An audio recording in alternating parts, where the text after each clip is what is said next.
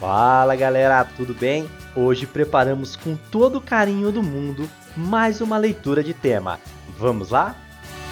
Você está ouvindo Redação Cast, o podcast para quem quer uma redação nota mil.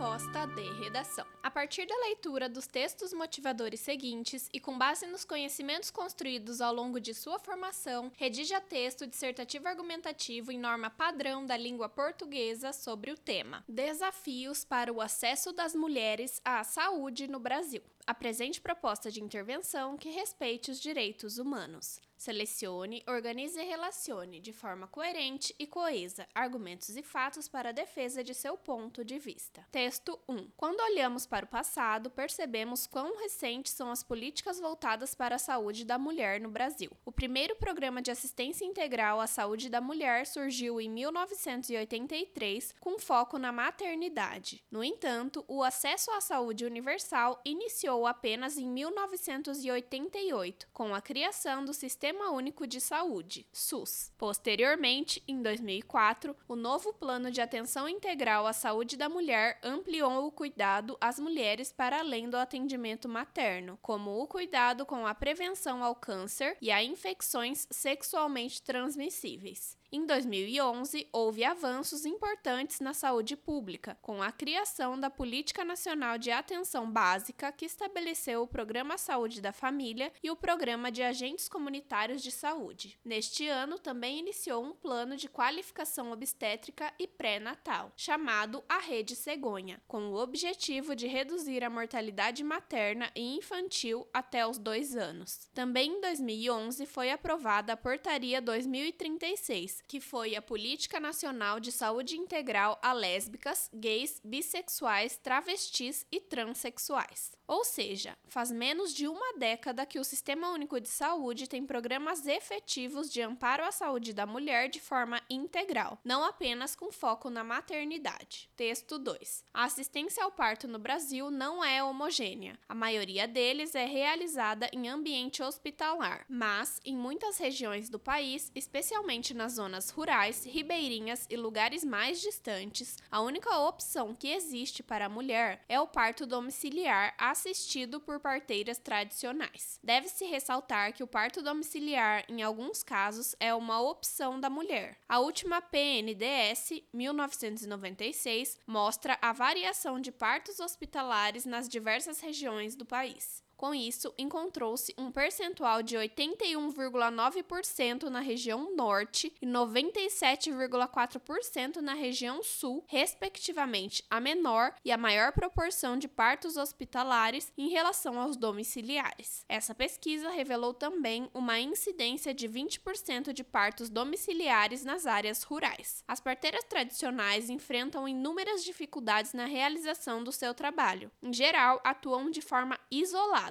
sem contar com o apoio dos serviços de saúde. A maioria não recebeu nenhuma capacitação, tendo aprendido a fazer partos com outras parteiras ou sozinhas, levadas pela necessidade de ajudar as mulheres de sua comunidade. Elas não dispõem de materiais básicos para assistência ao parto e ganham pouco ou quase nada pelo seu trabalho. Como consequência desse isolamento, a maioria dos partos domiciliares ocorre em condições precárias e não são notificados ao sistema sistemas de informação em saúde. Tampouco se tem um registro preciso do número de parteiras atuantes no país. Deve-se destacar que, na zona rural, as mulheres têm maior dificuldade de acesso aos serviços de saúde. Segundo a PNDS de 1996, no meio rural, 32% das gestantes não tiveram nenhum atendimento pré-natal. O acesso ao parto hospitalar foi menor na área rural, sobretudo entre as mulheres com nenhum ou poucos anos anos de estudo e entre aquelas que não tiveram assistência pré-natal. A taxa de mortalidade infantil entre os filhos das mulheres que não tiveram nenhuma assistência ao pré-natal e ao parto nas áreas urbanas foi de 42 por mil nascidos vivos e na rural chegou a 65 por mil nascidos vivos. Texto 3. O texto 3 trata-se de uma charge. Favor verificar a proposta em PDF para melhor compreensão.